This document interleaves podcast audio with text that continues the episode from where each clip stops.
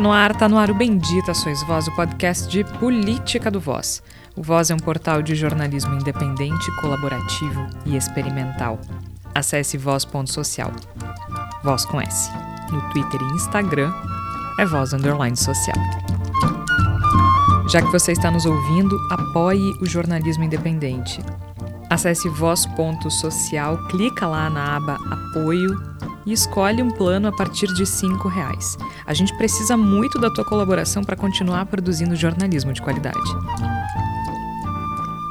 Nesta semana, uma tentativa de entender as repercussões do conflito entre Israel e Hamas. No dia 7 de outubro, o grupo terrorista Hamas atacou civis israelenses. Como resposta, Israel promove ataques à faixa de Gaza desde então vitimando civis palestinos. Milhares de homens, mulheres e crianças já perderam a vida desde aquele dia. O histórico de conflito entre israelenses e palestinos é antigo, como sabemos, com o Estado de Israel promovendo uma intensa ocupação ilegal de territórios que pertencem ao Estado palestino, que é o que se chama Estado de Júri, que hoje está fragmentado, dividido entre micro-territórios na Cisjordânia e na faixa de Gaza. A ocupação de Israel, inclusive, para algumas pessoas, justificaria o ataque do Hamas, chamado de revide por alguns grupos. Mas agora é uma situação diferente. O que ocorreu em 7 de outubro foi o ataque de um grupo terrorista a um Estado. E agora temos um Estado respondendo a um grupo terrorista por meio do ataque a outro Estado e aos civis deste outro Estado. E de maneira brutal. Por isso é preciso se debruçar sobre as camadas do que ocorre no Oriente Médio neste momento. Não se trata apenas de ser pró-Israel ou pró-Palestina. E as repercussões dessa guerra alcançam inclusive ao Brasil. Primeiro, porque há brasileiros entre os mortos. Segundo, porque havia brasileiros em Israel e há brasileiros na faixa de Gaza. Terceiro, porque o Brasil está na presidência do Conselho de Segurança da ONU. E quarto, porque as correntes políticas brasileiras tomaram partido a priori. Temos a extrema-direita ao lado de Netanyahu e a esquerda ao lado dos palestinos, mas como nada nesse conflito é simples, há fronteiras borradas nessas definições e grupos acabam sendo vilanizados. Quem defende a Palestina é tratado como apoiador de terrorismo, erradamente, óbvio e quem sofre pelos mortos de Israel é visto como um imperialista colonizador ou pior. Não concordam e não se sentem representados pelo. Todos eu não sei, mas eu quero dizer que 95% não estão se sentindo representados pelo Michel German. Durante um debate na Pontifícia Universidade Católica do Rio de Janeiro no último dia 10, o professor Michel German sofreu ofensas e ameaças de alunos que o acusavam de ser simpático ao Hamas, mesmo diante da negativa dele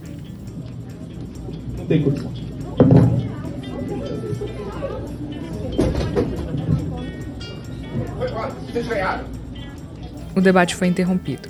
Então a gente resolveu convidar o professor Michel German para tentar entender justamente as repercussões desse conflito no Brasil e no mundo.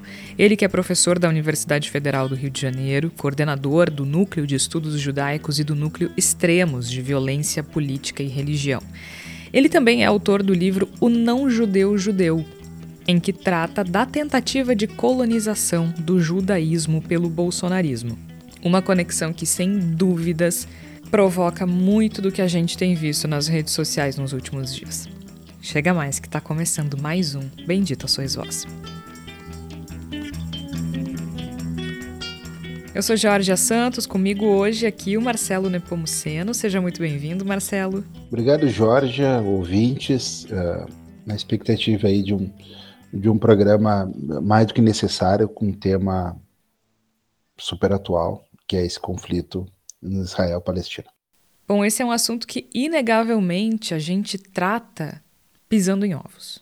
Né? E acho que isso, o fato de a gente tratar desse assunto pisando em ovos também mostra a falta de racionalidade com que esse assunto vem sendo tratado, especialmente nas redes sociais, não que isso seja novidade nas redes sociais, mas enfim. É, é, um assunto que vem sendo tratado com falta de racionalidade e as pessoas acabam se sentindo constrangidas, né? É, na hora de conversar sobre isso, na hora de tentar entender esse conflito, que é muito antigo, e tentar entender as repercussões desse conflito também. Uh, mas a gente também tem uma responsabilidade aqui com a informação. Né? Nós não somos experts no assunto, então nós precisamos conversar com quem entende deste assunto, com quem estuda este assunto. A gente não vai ficar aqui falando uh, sobre algo que não é do nosso domínio. Né?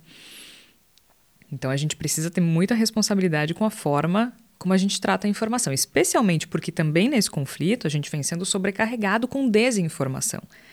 A gente percebe que é difícil, inclusive, é, para os governos lidarem com a desinformação, né, sobre o que é verdade e o que não é com relação ao conflito, e também até para os veículos tradicionais que contam com grandes equipes e podem realizar uma checagem mais rápida do que veículos independentes, como é o nosso caso. Então a gente precisa ter muito cuidado com a forma como a gente trata disso, né?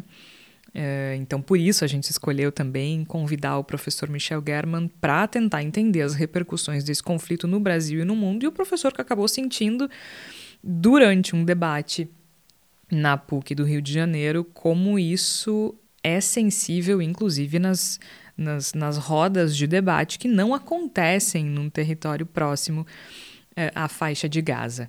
Bom, a gente vai tentar tratar com a máxima responsabilidade, defendendo de novo, né? Somos advogados das nuances, então defendendo de novo essas camadas tão complexas desse conflito e por isso a gente escolheu a dedo um convidado para essa semana. Professor, muito obrigada então por aceitar o nosso convite. Eu queria começar por algo que eu li ontem, na verdade, que o senhor escreveu, sobre o fato de que o conflito entre Israel e Hamas aponta para uma maior chance de paz na região. É, queria é. começar de trás para frente para entender isso. Não, perfeito. Quando a gente está na, né, na, na, na, na, escuridão completa, né, quando a gente está no momento de, de caos, né, a gente às vezes tende a se deixar levar pelo momento de caos e reproduzir esse momento de caos como referência dos passos futuros. Né?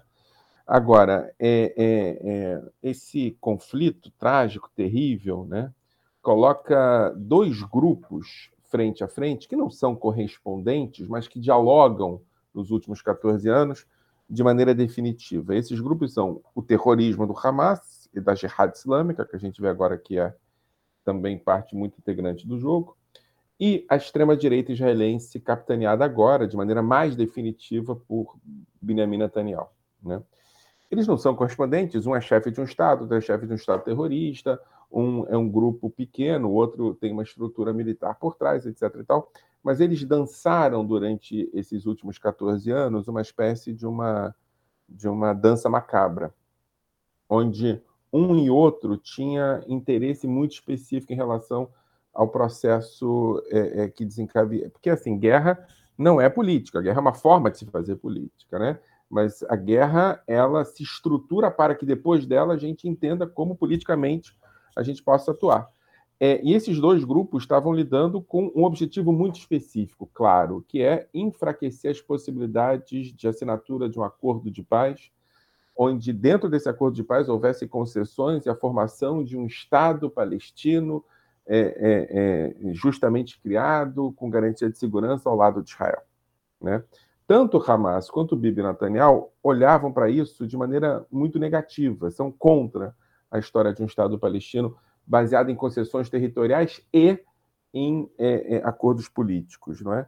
E aí o, o, essa dança macabra impedia que os outros grupos né, é, é, é, surgissem como alternativa. E essa dança macabra ela tinha como narrativa principal a ideia de que eles são os verdadeiros elementos que combatem o inimigo, que na verdade os grupos moderados palestinos, a esquerda israelense, é, é, os grupos progressistas palestinos, os grupos progressistas israelenses, são grupos que, que, que, que, que têm uma, uma relação de menos é, é, afeto pela sua própria terra, pela sua própria identidade. Então, eles compraram uma narrativa de que eles são os heróis dessa história. Então, você teve durante 14 anos bombardeios pontuais, né? eventuais é, é, é, vítimas do lado israelense, mais vítimas do lado palestino, mas de uma maneira em que o Hamas não correu o risco de perder a sua referência e que Bibi Netanyahu não correu o risco de deixar de ser uma liderança preocupada com a segurança. Né? O que acontece no dia 7 de outubro, de maneira muito clara, é, é, com o ataque bárbaro de terror do Hamas, é que é que se viu que com o Hamas não tem, não tem muito jogo. Né? O, três elementos basearam essa lógica de Bibi Netanyahu nos últimos 14 anos. O primeiro elemento de que Israel podia se preocupar menos com a segurança por conta do Iron Dome, por conta do, do domo de ferro. A segunda questão é que é, é possível lidar com Hamas a partir da ideia de que Hamas não tem muito interesse político. O interesse do Hamas é de um grupo miliciano local que, que se preocupa em conseguir aumentar os seus recursos dominando Gaza. E o terceiro é que é possível administrar o conflito com os palestinos investindo naqueles que não querem resolver o conflito. Num dia só, com a morte de 1.800 israelenses, num dia só, isso se produziu esses três pontos como falácia. Né?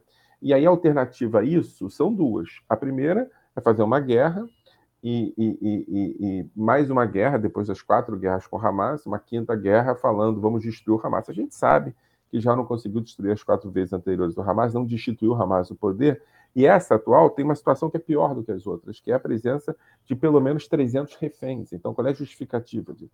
Então, assim, eu acho que é, é, essa dança macabra ela deixou de existir agora, e as alternativas no pós-guerra vão ter que ser construídas e as alternativas vão além do Hamas e além do Bibi Netanyahu. Então, assim, por incrível que pareça, numa perspectiva contraditória em relação ao que está acontecendo agora, o pós-guerra vai trazer uma reconfiguração e que eu acredito, se vocês me permitem falar um pouco demais, né, é, é, que é uma reconfiguração não só na região, não só na região, mas é, é, é Bibi Netanyahu é uma referência muito importante para a extrema direita no mundo, né?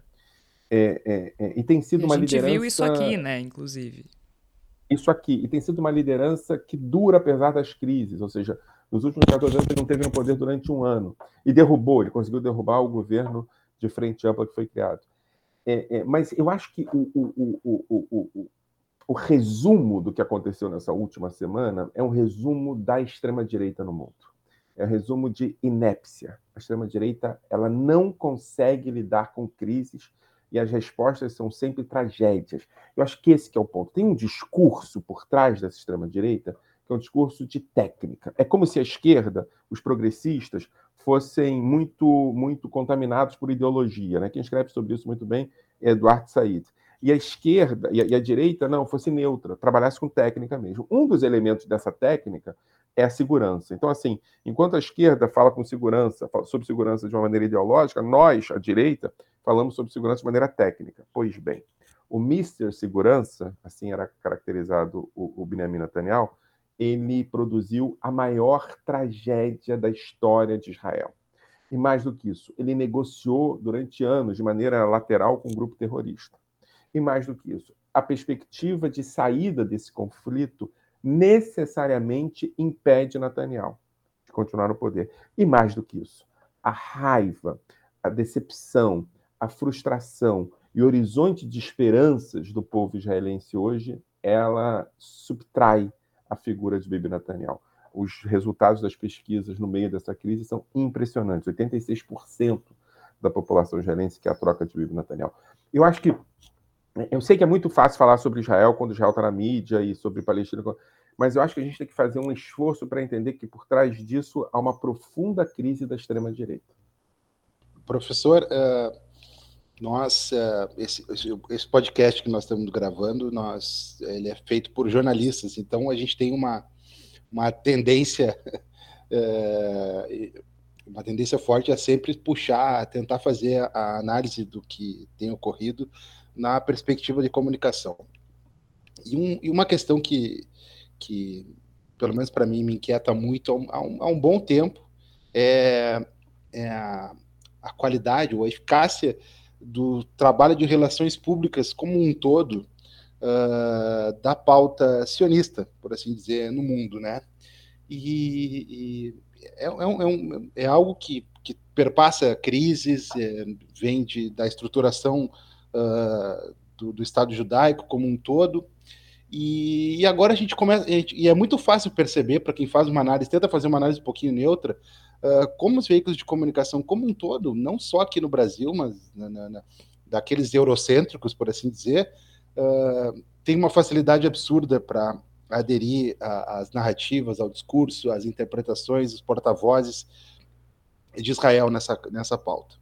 O senhor, obviamente, especialista com muito mais profundidade, eu queria entender um pouquinho, eu, queria, eu gostaria de uma análise do senhor a partir dessa perspectiva da, do poder de relações públicas de Israel perante o mundo, por assim dizer. Uhum. Bom, Marcelo, eu estou brincando que eu estou saindo do armário nessa última guerra, porque eu, eu acho que a percepção que tem de mim aqui no Brasil, né, colegas da comunicação, da academia, etc. Então, por conta é, é, de trabalhos acadêmicos, primeiro, né, eu tenho um trabalho é, é que virou um, um, um, trabalho, sei lá, uma referência, não sei se eu posso dizer isso, mas um trabalho muito citado, que é o trabalho Nakba e Shoah. Né? Nakba é a tragédia nacional palestina e Shoah é o Holocausto usos e abusos da memória da tragédia palestina israelense, né? Então, um tema assim que chamou atenção e tal. É, é, eu tenho me posicionado publicamente desde o início do governo Bolsonaro de maneira muito clara em relação. Eu acompanho o Bolsonaro desde 2011, 2012, né? É, é, e eu acompanho o Bolsonaro por conta dos vínculos profundos e radicais e atávicos que ele tem com o nazismo. É, e assim, com nazismo mesmo, tá? Não estou falando, não, proto-nazista, nazismo, carecas do ABC, suástica, essas coisas todas. Citação de negacionista do Holocausto. Tá? A partir de 2014, 2015, mas principalmente 2016, 2017, eu começo a escrever sobre isso de maneira muito frequente, né?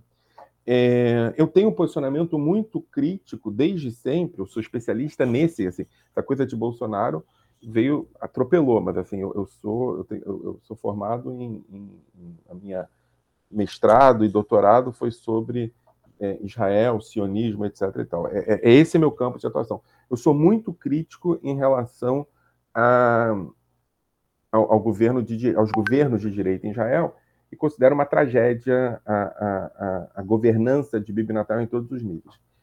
Então, assim, é, é, em algum sentido, eu dialogo muito com, com, com,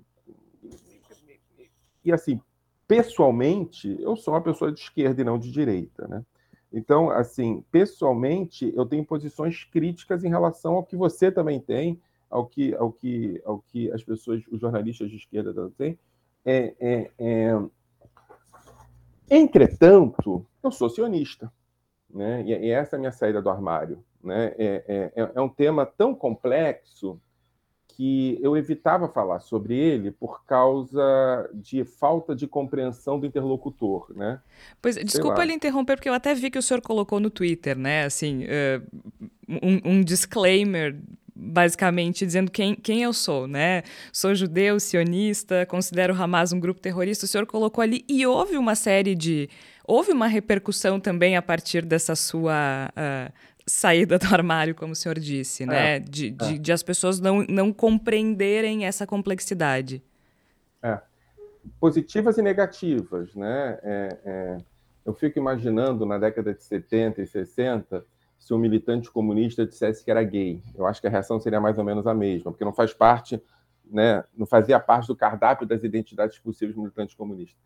Eu acho é, eu acho várias coisas, é, é, Marcelo é, é, e George, tenho pensado muito nisso ultimamente. Estou escrevendo um artigo para Piauí sobre isso, tá?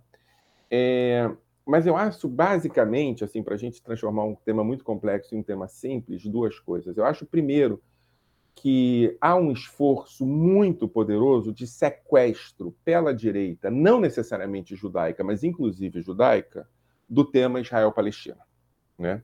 E esse sequestro tem a ver com perspectivas ocidentalistas, no sentido de que o Ocidente como centro, perspectivas fundamentalistas cristãs e perspectivas é, é, é, profundamente vinculadas a um discurso de segurança, como se o outro fosse sempre é, é, é, o responsável e o inimigo. Agora, nessa, nessa.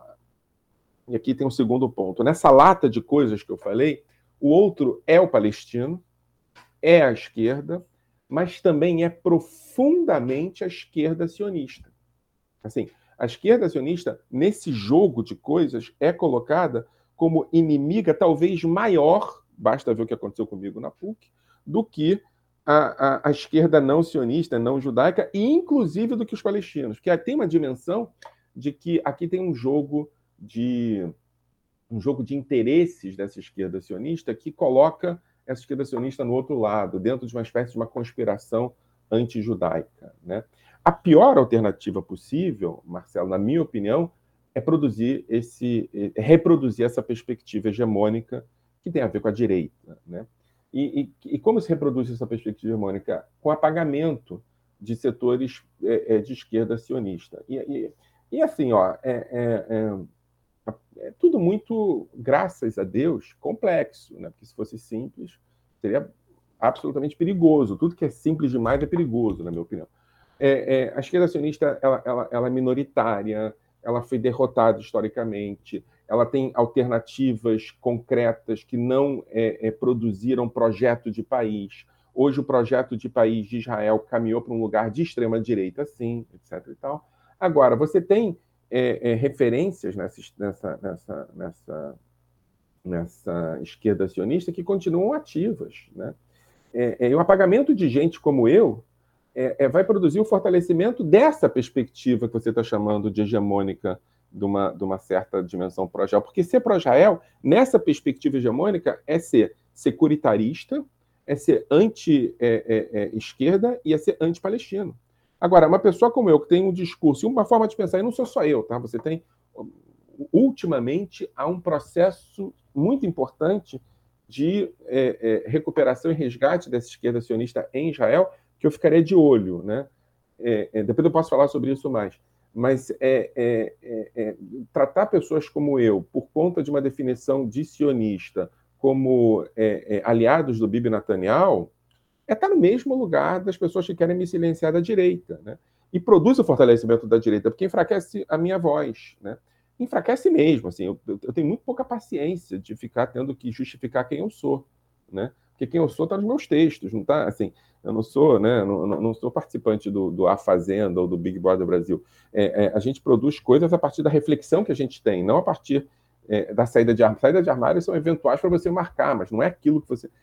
É, é, é, então é isso. Eu acho, eu acho que o, a resposta objetiva para a sua pergunta é que Israel serve como uma dimensão instrumental para um certo setor da extrema-direita produzir uma perspectiva sobre os riscos que o mundo causa caminhando em dimensões contra-hegemônicas, quais sejam não securatistas, não cristãs e a favor da autodeterminação dos povos, no caso dos palestinos. Qual é o problema dessa história toda? É que tem um monte de armadilha. Né? Uma das armadilhas, por exemplo, é que o antissemitismo, uma categoria importantíssima sociológica, historicamente falando, passa a ser legítimo por setores da esquerda que acham que atacar os judeus é atacar a hegemonia. Quando não é verdade, atacar os judeus é atacar os judeus. Mas pior do que isso, quando você tem setores da direita e da extrema-direita que dizem que qualquer crítica a Israel é um ataque antissemita. Então, em algum sentido, isso acaba servindo para a mesma estratégia. Você entende, Marcelo? Quando você diz que tudo é antissemitismo, nada é antissemitismo. Ao mesmo tempo, quando você diz que nada é antissemitismo, tudo é antissemitismo. Aqui tem um diálogo que é um diálogo muito importante que me lembra um pouco o diálogo entre Hamas e Bibi Netanyahu. É, é o é... diálogo entre, de apagamento. Traçando um paralelo, eu acho que é, é Hoje a gente tem um discurso de que ser sionista é automaticamente ser a favor da ocupação, por exemplo.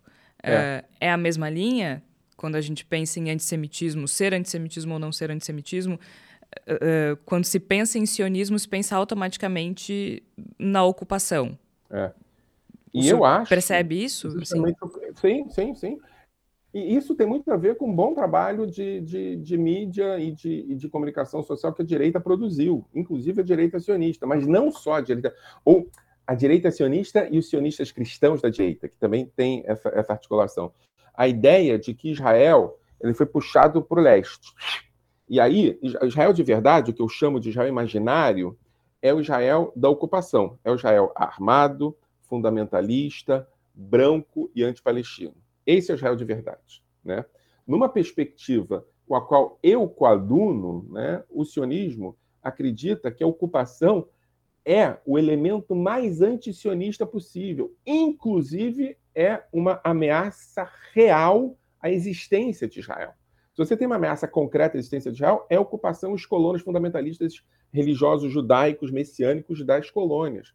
E olha, é, é, Jorge, eu falo isso como alguém que nasceu e cresceu entre eles. Eu, eu, minha origem é entre esses colonos. Né? É, é, é a relação deles com um Estado nacional que possa é, expandir direitos, a relação deles com, com, com a, a, ideia de um movimento nacional que promova uma identidade coletiva inclusiva, a perspectiva de secularismo, a dimensão é, é, é, de vínculo com é, uma história coletiva, seja judaica ou seja israelense, o reconhecimento do sofrimento do outro, seja qualquer um que seja esse outro, que não o judeu como eles, né? É, é, é, é, negado. A, a, a, atuação, olha só que coisa interessante, a atuação judaica, que não seja exatamente a atuação judaica deles, ou de ortodoxias próximas a eles, é não reconhecida. Ou seja, eles são. Tem, tem, não sou eu que estou falando isso, né? tem um autor chamado Uriram, que trabalha com esse conceito de neocionismo. Ele diz que o neocionismo é a derrota histórica do sionismo. Né? então, acho que a ocupação né, é, o, é o pior quadro possível para o Estado de Israel. É a verdadeira ameaça é, existencial para Israel. É, é, inclusive, eu acho que muito do que está acontecendo hoje tem a ver com foco restrito e exclusivo ao posicionamento a favor desses colonos. Eu acho que a ocupação é, uma, é, um, é um, problema para Israel Professor, e não uma solução para Israel. Uh, uh, ao longo, no popular, né, a gente diz que tem gente que só, só, só recua para ganhar embalo, né? E e ao longo do, dos das, das, em todo todo episódio conflitivo de Israel uh, para a defesa do seu, do seu território, todo o recuo de Israel foi para avançar no território. Claro que 67 foi o máximo das ocupações, mas ao longo do tempo e agora acentuado pela política do Netanyahu, os assentamentos vêm ocupando cada vez mais espaços de forma mais uh, uh, ousada e debochada perante o mundo. E então a, a, minha a minha pergunta é é que o senhor, na, na abertura aqui da nossa conversa, o senhor disse que após uh, esse episódio mais crítico agora que a gente está vivendo, tem uma margem para a paz, uma margem para algum tipo de negociação. Só que aí, a gente não conseguiu fechar esse fio de forma prática. O que, que o senhor imagina? A saída de Netanyahu, mas na política não tem vácuo, né? E aqui no Brasil o vácuo é. foi o Bolsonaro que ocupou o vácuo. Meu medo é o que, que o que vem daí, o que, que o senhor imagina de forma é, não ficou muito claro para mim o que é o pós-Netanyahu. Eu, eu, só queria lembrar que em 93, 94 e 95 a gente teve um, um, um, caminho inverso nesse processo que você acertadamente fala de recuo para avanço, né? que foi uma tentativa, e aqui eu coloco a tentativa especificamente numa figura específica, em várias figuras, né? É, é, as figuras, enfim, pouco conhecidas no Brasil, vou citar nomes para só se alguém quiser procurar depois, né? Yossi Bellin, Yossi Sarit, Shulamit Aloni, são figuras importantes de um partido pequenininho na época chamado Meretz, né? E esse partido, ele propôs uma, uma solução, que é uma solução é, é, é de paz, e foi adotada por uma figura importante na política chamada Itzhak Rabin, né? É, é, é, Rabin foi assassinado, eu vou falar isso com algum cuidado, mas não tem muito cuidado não, é, por essas figuras que hoje estão no ministério do, do, do, do, do Bibi Netanyahu, né?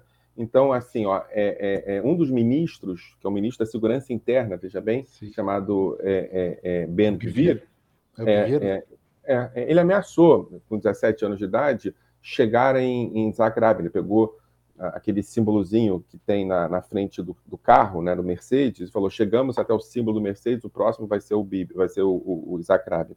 O próprio Bibi Netanyahu estava numa manifestação em que a, a multidão gritava morte árabe e não fez nada, né? Eu, eu, eu acho assim que um dos elementos fundamentais, a gente está falando de um 75 anos de história, tá? Que para quem uhum. estuda história é uma vírgula, é uma vírgula, né?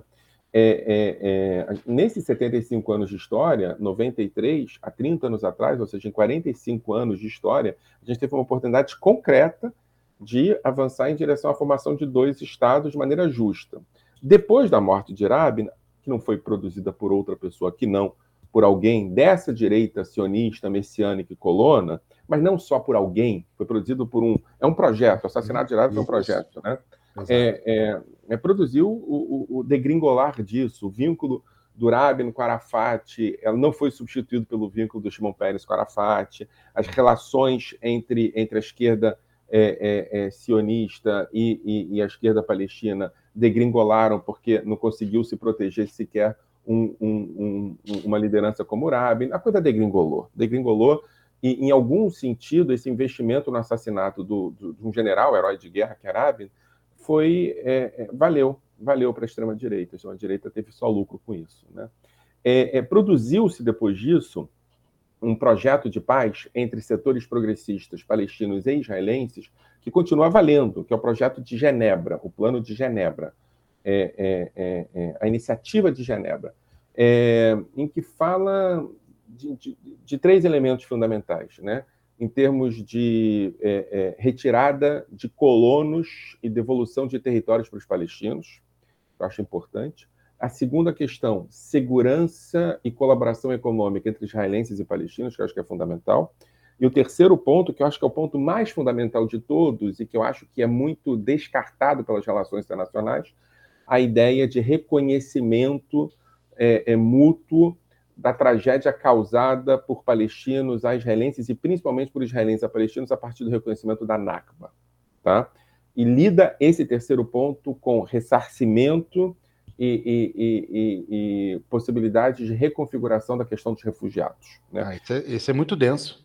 Mas está na mesa, está na mesa desde 95. Está na mesa desde 95. E quando a gente começa a entrar nessa piração de que não há esquerda em Israel, de que não dá para falar, né, a gente esquece da iniciativa de Genebra. Então, a pessoa como Yossi Belli, inclusive tem uma irmã que mora no Brasil, é desconhecido. Então, assim, as pessoas falam sobre Bibi Netanyahu, mas não falam sobre Yossi Belli, né? É, é, ultimamente, de novo, eu estou falando como alguém que está acompanhando as notícias de Israel em, em hebraico. Então, para mim, essas coisas são muito mais simples do que aparentam ser. É, é, o herói dessa história toda, dessa maluquice toda que está acontecendo, é um cara chamado Yair Golan. Yair Golan é simplesmente general do exército de Israel e há oito anos atrás ele fez uma declaração que transformou-o em párea perante a, a, a, a direita e a extrema-direita israelense. Ele simplesmente disse que há processos na sociedade israelense perigosos e que lembram a ele, ele falou isso no dia do Holocausto, lembram a ele processos que levaram à ascensão dos nazistas no poder na Alemanha. Tá bom? É, ele, eu li sobre isso, ele foi, ele foi arquivado depois, né? Ele foi, ele não conseguiu virar, ele, ia, ele, é, o, ele é o candidato principal a, a, a chefe do Estado-Maior, e só foi vice-chefe do Estado-Maior, mas depois virou deputado. Hoje, quando essa coisa. Eu, eu quero falar sobre a inépcia da extrema-direita. Quando essa coisa começou a pegar, quando você começou a ter gente invadindo o território israelense para degolar pessoas, para queimar casas, né? É, é, é, 50 anos depois da guerra de Yom Kippur, o, o, o exército de Israel demorou quatro a cinco horas para reagir. Esse fulano botou uma metralhadora e foi andar de jipe salvar pessoas. E salvou não foi centenas, não foi, não foi dezenas, foi centenas de pessoas. Salvou mesmo. É, é, é, hoje ele anda pela rua e é abraçado pelas pessoas, inclusive de direita. Né? Eu acho, é, eu tenho certeza do que eu vou tem, falar, eu tenho pouca certeza. Tem uma chama aí. Tem uma não, chama cara, aí. Tem mais do que isso. A extrema-direita produz tragédia.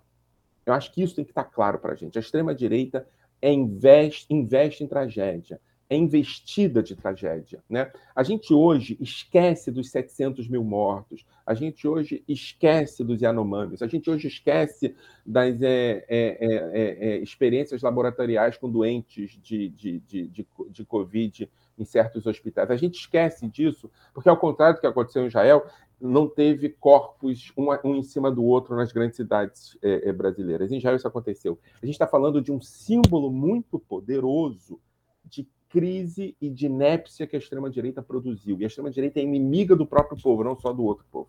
Né? Então, assim, é quase que um chamado para a gente entender que é, é, é, fundamental reconhecer a esquerda israelense, é fundamental reconhecer o, o, a possibilidade que essa esquerda israelense tem de transformação de Israel e de simbologia dessa esquerda israelense para o resto do mundo. Ela está se livrando de um, de um produtor de cadáveres. Né? É, é, e produzir a esquerda israelense como se fosse parte de um lobby sionista, de um lobby judaico, etc. E tal, além de, aí que sim, ser limítrofe com o antissemitismo, não é adequada e não é eficiente. A esquerda israelense está né, é, é, é, tá sofrendo muito. O que aconteceu na PUC, eu acho que a única coisa de bom que aconteceu na PUC comigo é que os meus amigos de esquerda acreditaram que eu, que eu não sou um funcionário da propaganda israelense. No dia 10 de outubro, né, professor, uh, participava de um seminário justamente para é. tentar entender a situação do conflito entre Israel e Hamas e foi verbalmente agredido por alguns alunos. E aí desencadeou uma, uma, um embate bastante. Embate não, né? Foi, foi uma. Expulsão. Um, foi uma expulsão e foi uma agressão bastante. Chegou, inclusive, a ser ameaça física, mas eu acho que o mais importante de tudo foi o tsunami de solidariedade de setores progressistas da sociedade brasileira. Né? É, e eu acho que isso é importante, porque mostra que não tem. Não tem um dos elementos do antissemitismo, é, é, Jorge Marcelo, é que o antissemitismo acredita num lobby judaico, é como se houvesse uma corporação, e não é só antissemitismo, o, o, o racismo que Fanon chama de racismo negrófobo também funciona desse jeito. É, é, há uma corporação judaica em que, em última instância, você funciona a partir de interesses centrais. Então, você, na melhor das hipóteses, brinca um pouco de ser contra, mas você é a favor da ocupação. Você brinca um pouco de ser contra a Bíblia, mas você. É, é, e o que aconteceu ali, eu acho que isso é um elemento fundamental. É, o que aconteceu ali foi a demonstração de que, se possível, esses caras me linchavam. Não tem nenhum problema em me linchar. Né? E eu sou, em algum sentido, de dentro. Né? Eu, me, eu me identifico como sionista, é, é, falo é, hebraico, sou judeu, não sou um judeu secular. Né? É, é, ou seja, eu estou muito próximo deles, mas isso não significa nada, significa ao contrário, significa que eu sou um grande traidor. Agora, professor, e... a extrema. Desculpa, Marcelo, só porque senão eu vou, vou perder Vai. o fio. A extrema-direita brasileira se conecta com a extrema-direita de Israel de uma maneira muito mais íntima do que propriamente o rótulo de extrema-direita, né? Não é apenas por ser da extrema-direita, mas existe uma, um sequestro desse tema pela extrema-direita brasileira. Eh, que a gente testemunhou ao longo de quatro anos, né? A gente via, inclusive, Bolsonaro com a bandeira de Israel e tudo mais, apesar da profunda conexão com o nazismo, como o senhor falou no início da nossa entrevista.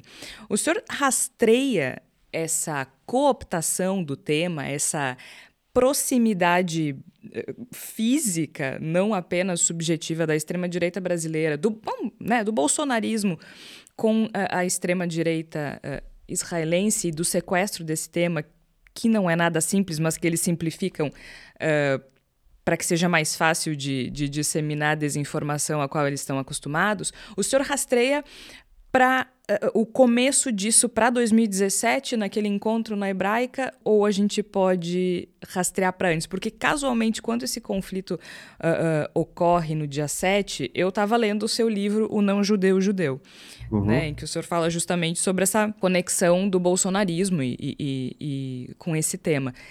Aquele encontro é, é, é o começo prático dessa proximidade, digamos assim? Ou ele. Não não. Você sabe que eu, eu esbarrei nessa história toda, inclusive o livro está esgotado, né? Eu peço aqui para a editora, pra re... porque essa onda toda me ajudou a esgotar o livro. É... é eu estou com ele no Kindle aqui. Ó. Ah, é, né? Eles fizeram é. no Kindle, então tem que avisar que tem no Kindle. Essa, essa, essa, essa pesquisa, ela começou junto com uma colega, uma, uma, uma parceira de pesquisa minha, chamada Misha Klein, da Universidade de Oklahoma, a partir de um, a gente estava sentindo os ventos da extrema-direita soprando ali por 2015, 2014, né? É, e a gente foi tentar entender o que estava acontecendo porque a circulação da, da, nas manifestações, eu sei que tem gente que acha que é, é, é, é fazer comparação, entre, fazer, fazer relação entre a ascensão da extrema-direita em 2013 uma blasfêmia, não é? Eu não acho que seja uma blasfêmia e também não acho que seja direto mas eu acho que os elementos da extrema-direita estavam presentes desde antes de 2013. Né? É, acho que em 2007 a gente já vê vários movimentos, inclusive na rua, né? Então, basta, não sei o quê, é. né? Essas coisas todas. É, é, mas circulando em 2013 pelas manifestações no Rio de Vocês não são do Rio de Janeiro, né? Não, nós somos de Porto Alegre. No Rio de Janeiro, você tem uma tradição de caminhada nas manifestações que é basicamente Candelária, é, é, é Cinelândia ou inverso. As manifestações de 2013 mudaram essa tradição, fizeram uma, outras caminhadas, era para a Central do Brasil, né, e mudaram os símbolos. Você via um monte de bandeira de Israel lá. Eu falei, que isso, entendeu? Não vou falar o termo que eu falei, mas história é essa. Pode, pode falar. e eu começava a ver que as mãos que seguravam aquelas bandeiras, elas produziam uma relação diferente com o significado daquilo, ou seja, o significante era os mesmos, o significado era completamente diferente. Eu comecei a entrevistar aquelas pessoas, os vínculos delas com aquelas bandeiras passavam por outros lugares que não os lugares que eu conhecia, nem os lugares da direita sionista, era outra coisa, né? Eram valores é, é, é, é cristãos, eram valores é, profundamente reacionários, inclusive já naquele momento flertando de maneira muito clara com neofascismo e neonazismo. Tá? A gente começou a pesquisar isso. Bom, no livro e na pesquisa que a gente continua depois, a gente começa a perceber, por exemplo, que os elementos de sequestro, como você usa, da, da, dos símbolos e da simbologia sionista, e aqui eu não acho que tem vínculo com a extrema-direita israelense, não. Acho que é o contrário, que a extrema-direita israelense é produto desse sequestro também. Tá? É, é, é, com, com, com, com, o Brasil, principalmente com o Brasil, ele, ele nasce de uma relação muito profunda desses assuntos com uma figura chamada Olavo de Carvalho. Tá? Eu posso ir até para trás, eu posso ir para 2002, 2000 e, setembro de 2002, com a conferência de Durban, mas eu não vou complicar isso, mas vou dizer assim, aqui no Brasil, Olavo de Carvalho, tem uma, tem uma, uma palestra do Olavo de Carvalho em 2004, na Hebraica de São Paulo. É, é, é, é, depois, Olavo de Carvalho faz declarações muito, muito antissemitas. Ele era colunista do jornal O Globo, né? E tem duas pessoas que se incomodam muito com essas declarações: Joel Birman e Luiz Eduardo Soares, né? Um, um psicanalista e outro um sociólogo. E eles dizem: pô, esse cara está falando umas coisas meio absurdas aí. E Olavo de Carvalho responde essas figuras. Né? E um dos elementos da resposta, ele diz o seguinte, numa coluna maravilhosa, assim, maravilhosa em termos de compreensão de mundo, ele diz, olha, judeus, eu sou amigo de vocês, os inimigos são eles. E tem uma, uma um filme naquele momento, que é o filme do... do, do é... ai, meu Deus. Esqueci o nome do filme. É, e também o nome do ator. Um filme sobre, sobre a morte de Cristo, que é um filme antissemita, considerado antissemita Mel Gibson, é, esqueci, em que ele defende o filme do Mel Gibson. Isso em dezembro de 2003. Em abril de 2004, ele é convidado para uma palestra na Hebraica de São Paulo. Porque, além dele defender um filme antissemita, além dele fazer declarações antissemitas, ele defende Israel como modelo de civilização. Você entende, Marcelo, aquilo que você está falando? Esse modelo de Israel como civilização é incorporado por setores da comunidade judaica como defesa do judaísmo. Entre 2004 e 2017, eu assisti todos os filmes, do, todas as aulas do, do, do, do Olavo de Carvalho, todas. É, é, a, quanti...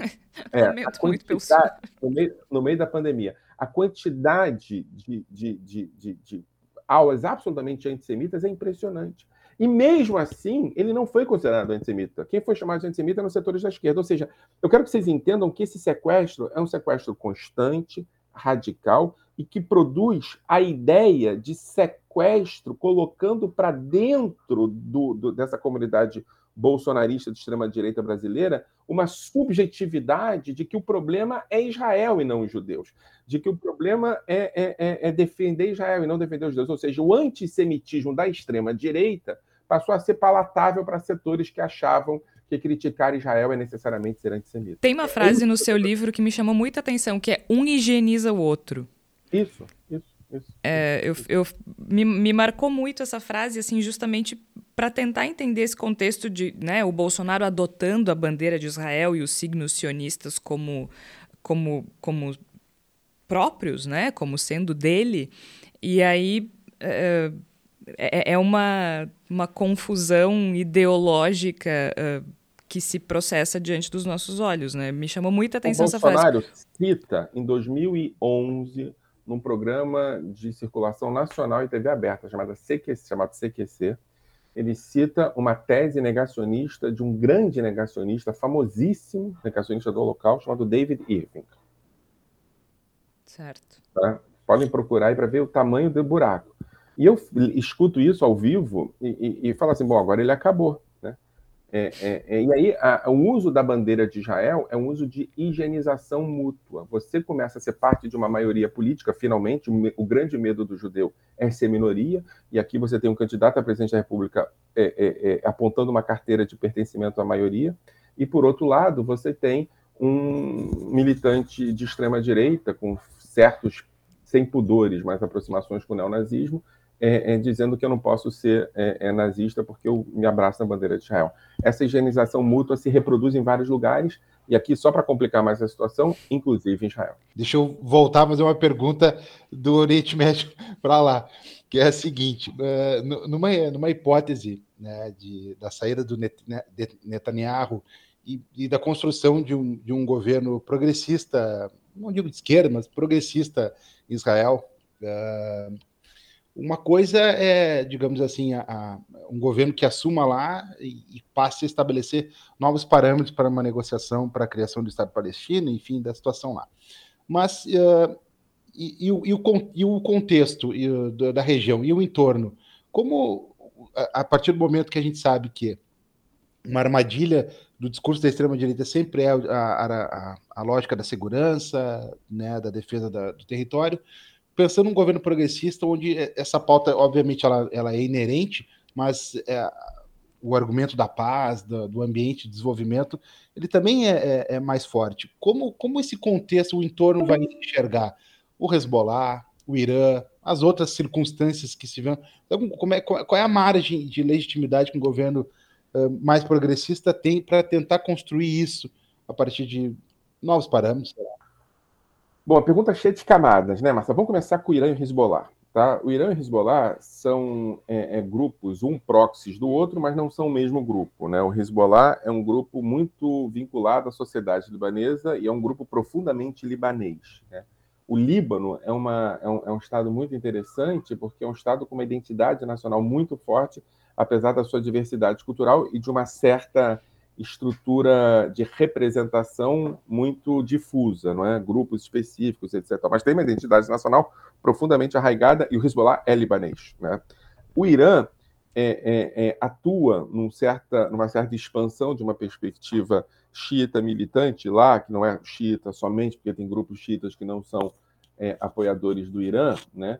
É, é, mas a partir de uma perspectiva de projeto hegemônico regional, né?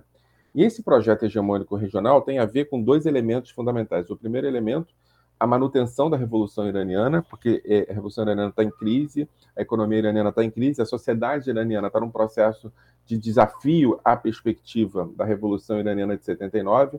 Então, a ideia de um projeto regional, ele não é só uma ideia ideológica, mas só que é uma possibilidade de resgate das condições de manutenção do poder. Então, isso é, é preciso deixar claro. A noção de construção é, é, é, do poder atômico tem a ver com essa perspectiva de dissuasão, dissuasão externa e interna, ou seja, éramos diferentes do que somos agora. Né?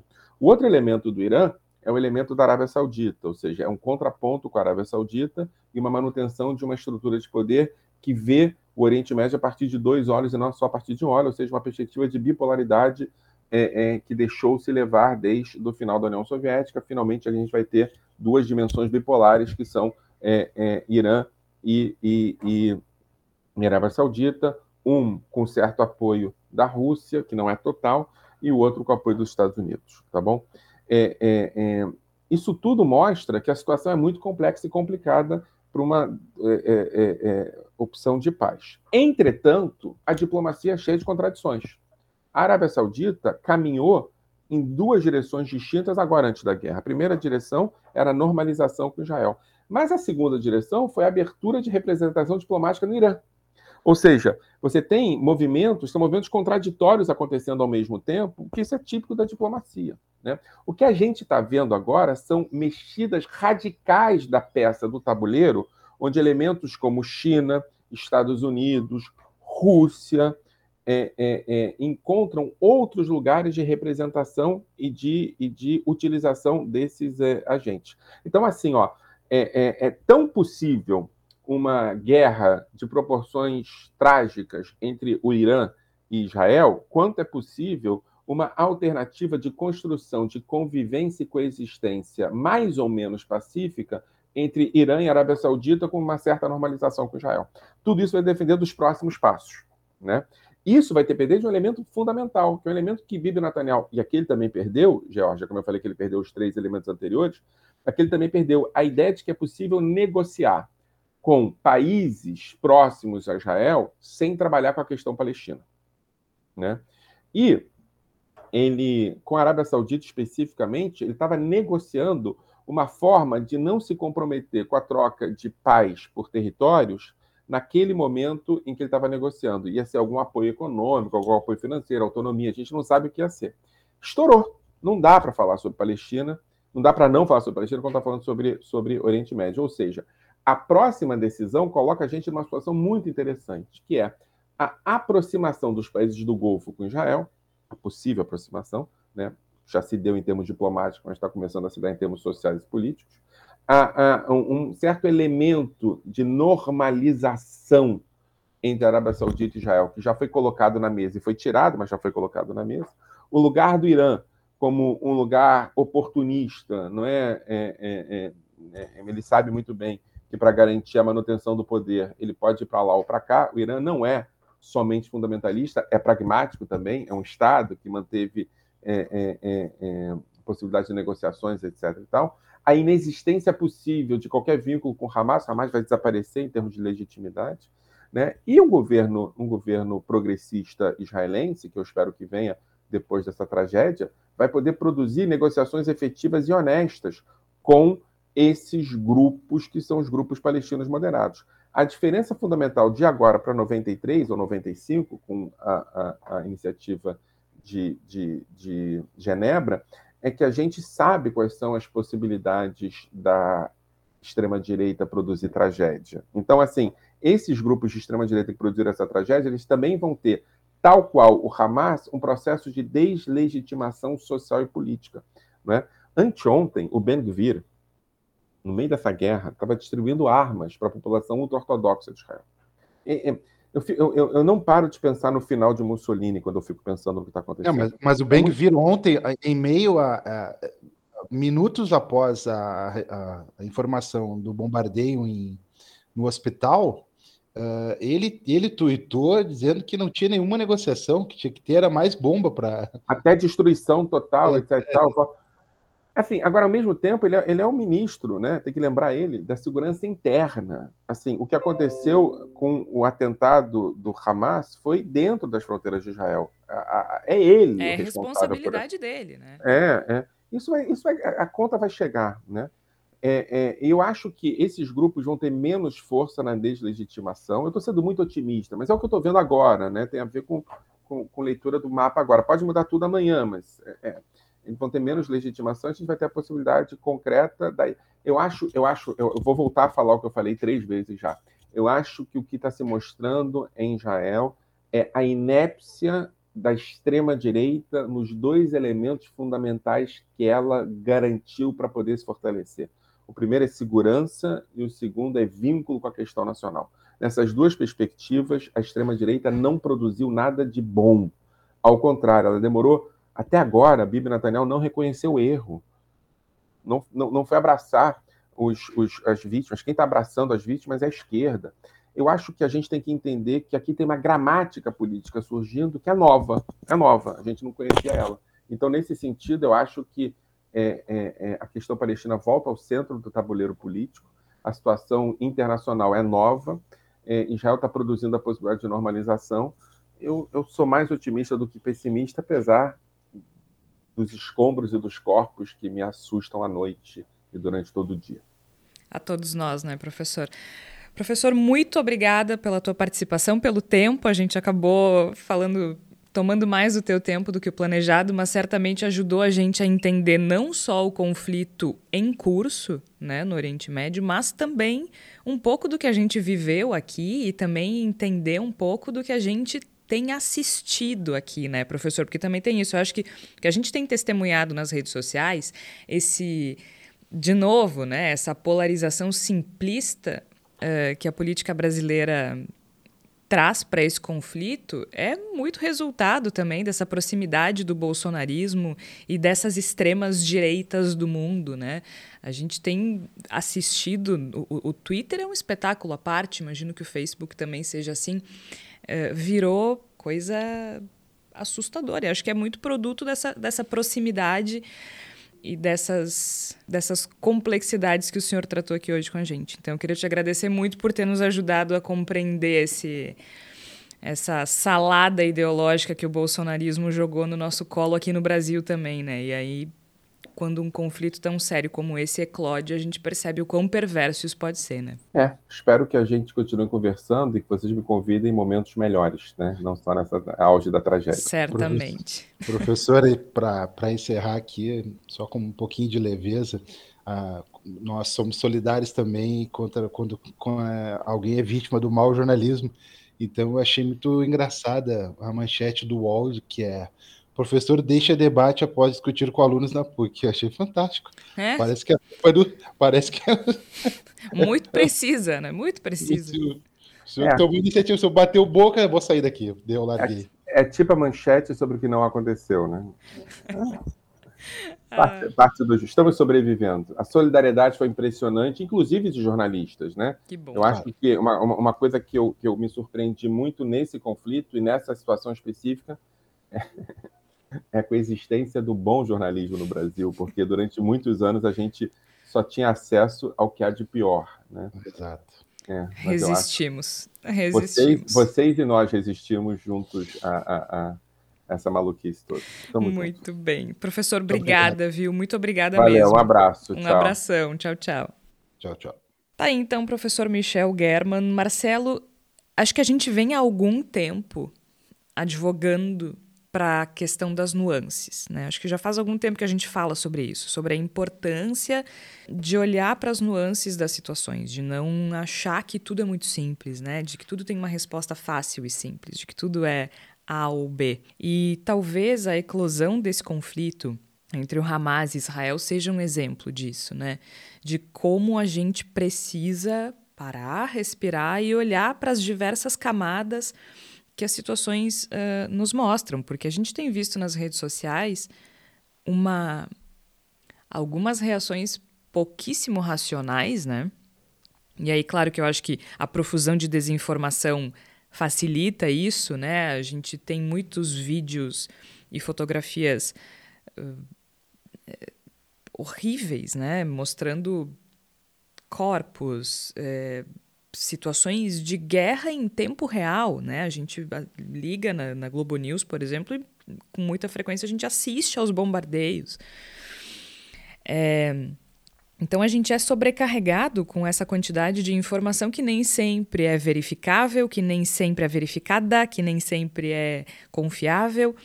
E, e isso tem produzido um, um ambiente, pelo menos nas redes sociais, muito, muito muito pesado, muito cruel, muito perverso e muito equivocado, na minha opinião.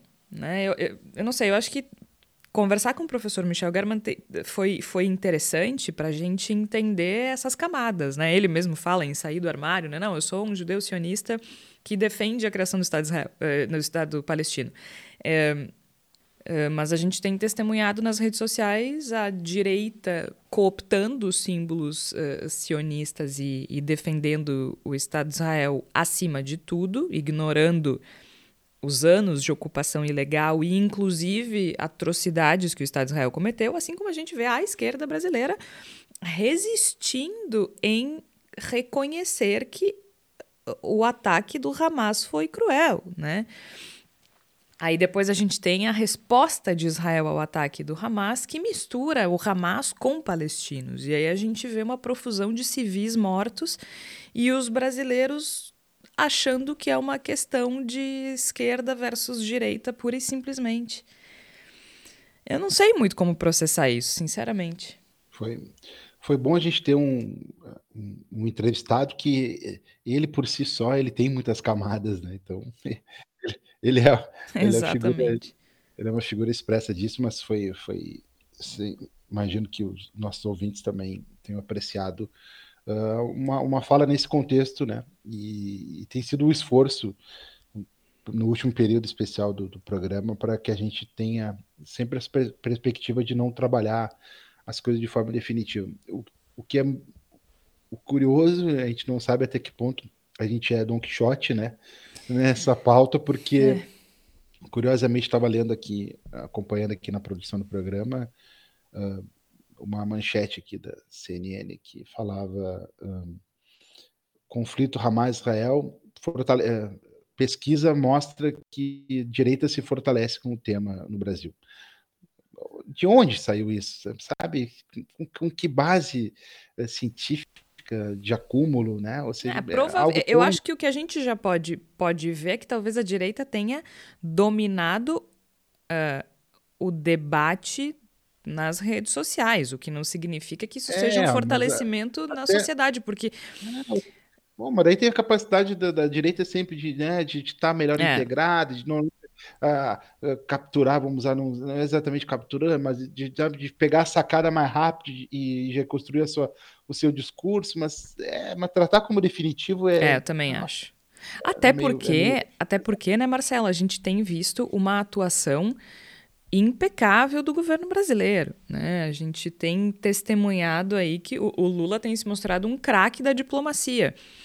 Eu, eu, vi alguém escrevendo, não sei quem foi, talvez tenha sido o professor Davidson Belém Lopes no Twitter, não tenho certeza, mas que ele diz assim: o Lula é um craque da diplomacia.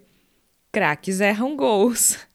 Craques erram passes, e a gente pode lembrar né, do início do ano, da Ucrânia, a gente já falou aqui sobre isso, sobre algumas, alguns deslizes do, do presidente Lula com relação às relações internacionais, mas neste conflito o Brasil tem se destacado internacionalmente, acho que também por presidir o Conselho de Segurança da ONU, mas o, o governo Lula tem conseguido uh, feitos bastante importantes né, para o Brasil e para a política externa. Conseguiu trazer de volta os brasileiros que estavam em Israel, tem lutado por uma, pela abertura de um corredor humanitário. E aí a gente nota também como é triste é, a, a simplificação de algo tão complexo e, claro, de novo, né, o quanto a extrema-direita brasileira ela é burra e destrutiva.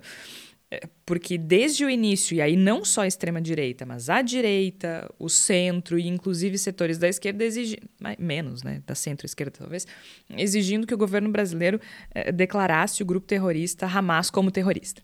É, porque era um absurdo, né? No, lembra que no início do conflito foi não, é uma não, crítica é... generalizada. Como é, é que o homem vai negociar um corredor humanitário para tirar brasileiro da faixa de Gaza? Diz, diz, olha só, Vem cá, terrorista, vamos conversar. tipo. Pô, é, eu não sei se é ingenuidade, se é burrice. Teve o rapaz, aquele que agora que era juiz e agora é senador, que ele falou que, que, o, que o Brasil era um anão diplomático. Isso. O, o embaixador de Israel também ajudou a, a, a esquentar essa. O, botar a esquentar essa discussão, criticando o Brasil. Sim, foi, foi Israel que chamou o Brasil de, de anão diplomático por convocar o embaixador, né? Uh, isso, isso dez anos atrás. E aí agora e... se, se resgatou essa expressão uh, pela galera aí, né? Acho que foi 2014, mas é, né?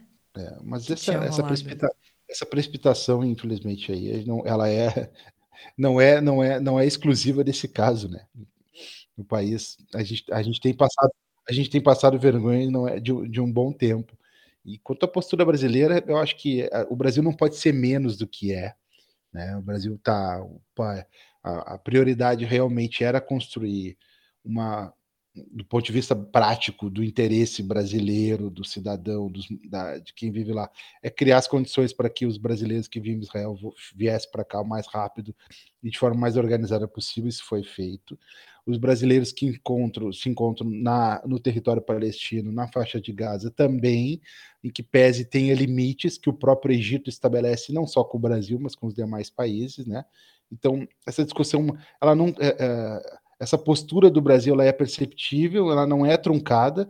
Infelizmente, ela é mais truncada internamente aqui por interesses políticos, por miopia também de parte da imprensa, que fica muito mais apegada em discutir se o Brasil está declarando ou não o Hamas terrorista do que basicamente com que compete ao Estado brasileiro como organização e como papel diplomático. Uh, deu a coincidência, o Brasil está ali, a, a presidência uh, na coordenação do, do, do, Conselho de Segurança da ONU e dentro dos seus limites está fazendo o que pode, né?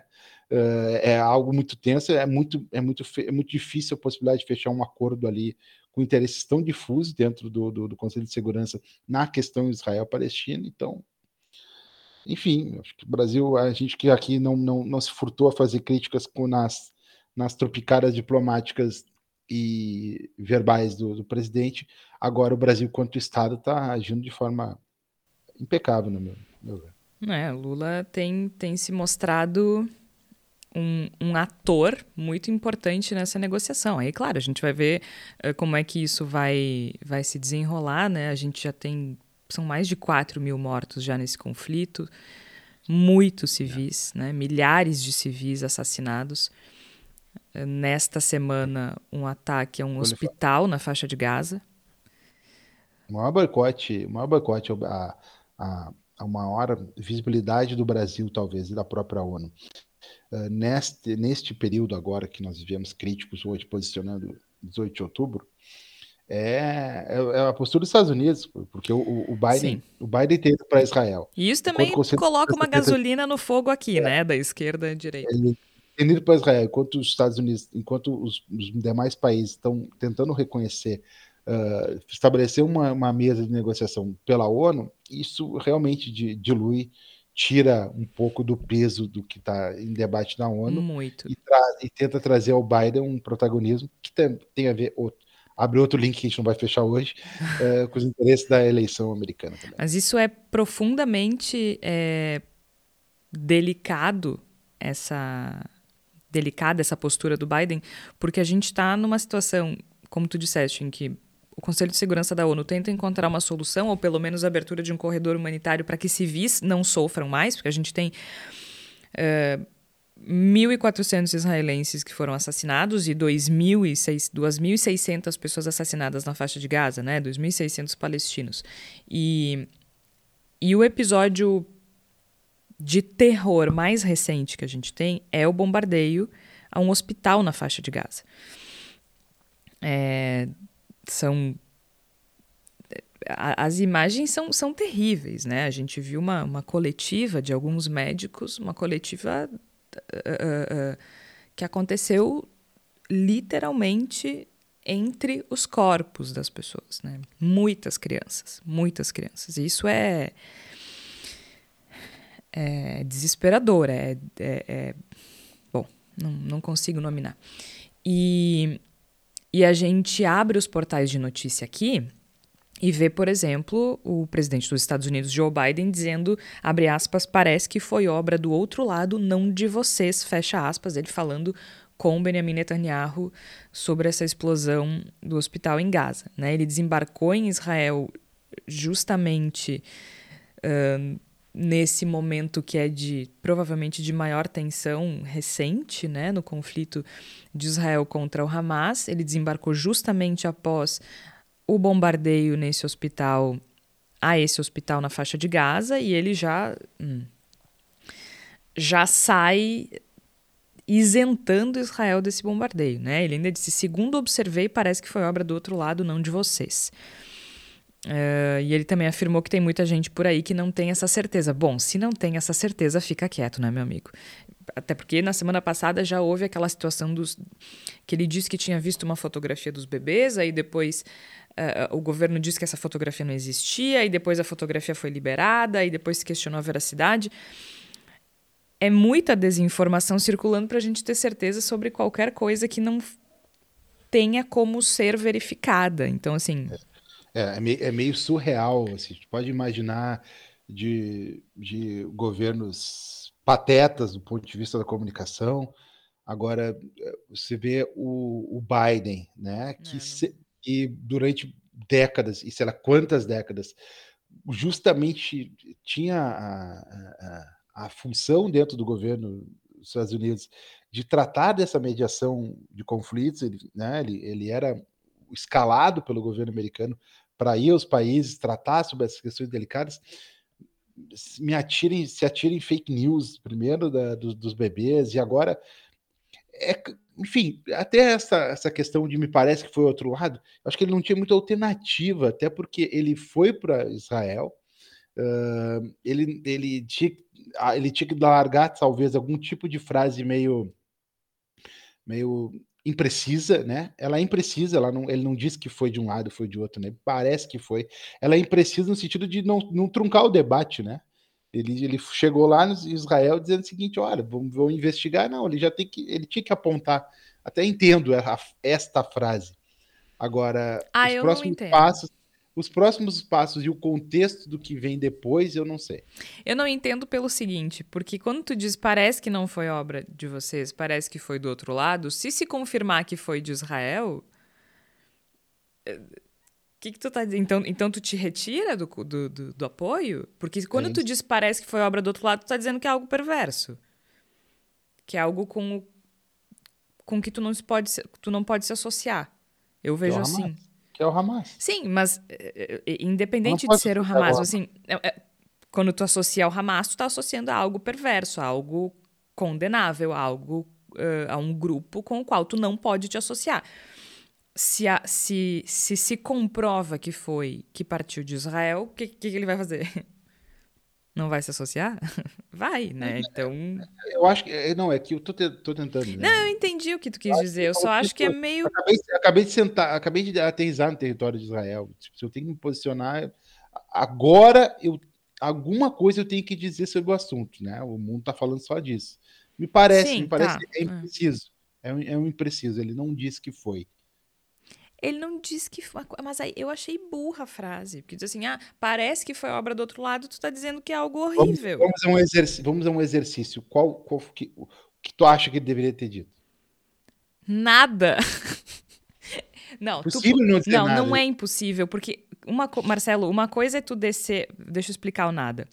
Tu desce do, do avião e te enfia um microfone na cara. Tu não precisa uhum. dizer nada ali. Se tu tem tempo para chegar num púlpito, se tu tem meia hora que seja, tu pode pensar em algo. Não, ele teve 13 horas, tá? 13 horas, Maryland, uh, Tel Aviv. Aí que eu me refiro. Tu teve 13 horas, entendeu? Tipo, tu teve 13 horas para elaborar algo. Mas eu acho que foi elaborado. Então tá, tu acha, tu acha que foi burro, foi eu errado. Acho, eu, eu acho. acho que foi, eu acho que foi, eu acho que foi o possível.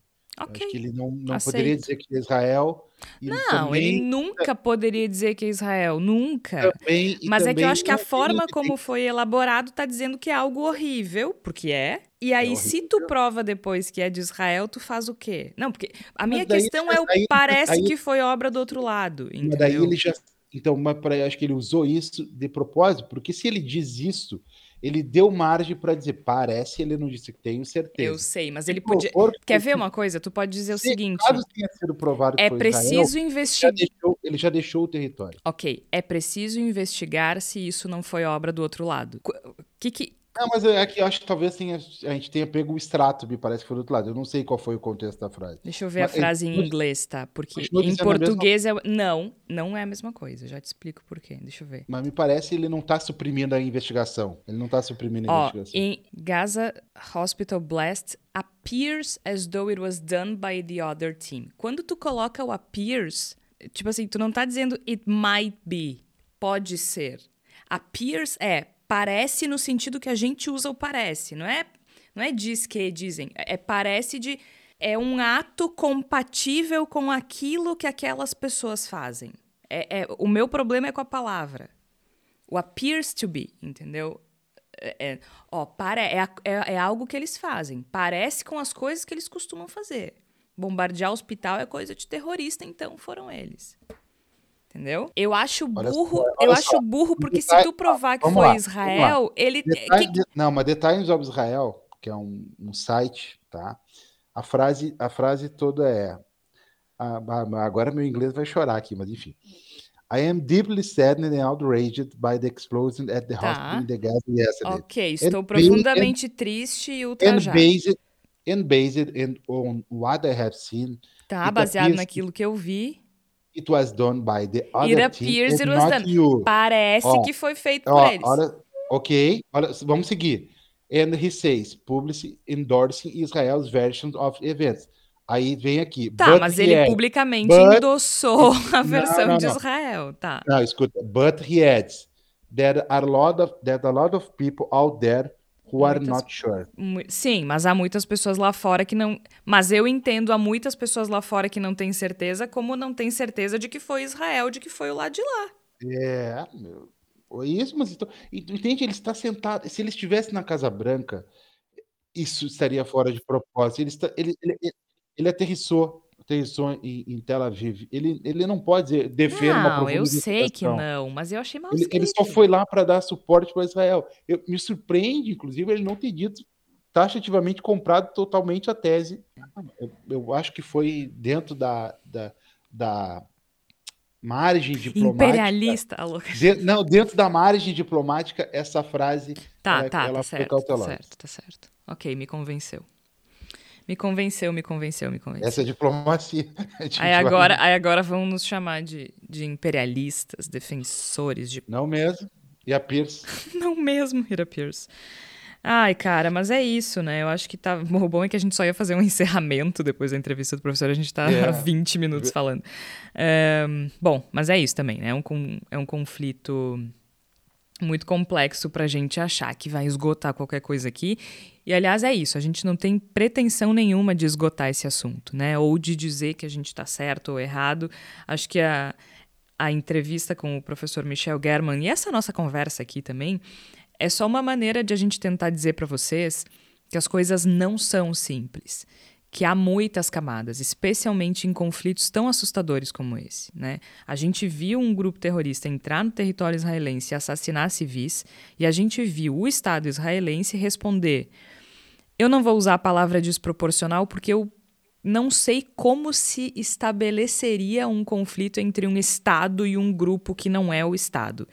Mas a reação de Israel foi de assassinar civis palestinos também. E isso é aí sim por meio da mão do Estado. Isso é, é, é aterrorizante. E a gente vê hoje, então, um conflito que chega a, a mais de 4 mil vítimas, hoje, dia 18 de outubro, e já é o mais mortal da história de Gaza. E em 50 anos, o mais mortal para Israel. A gente espera, então, que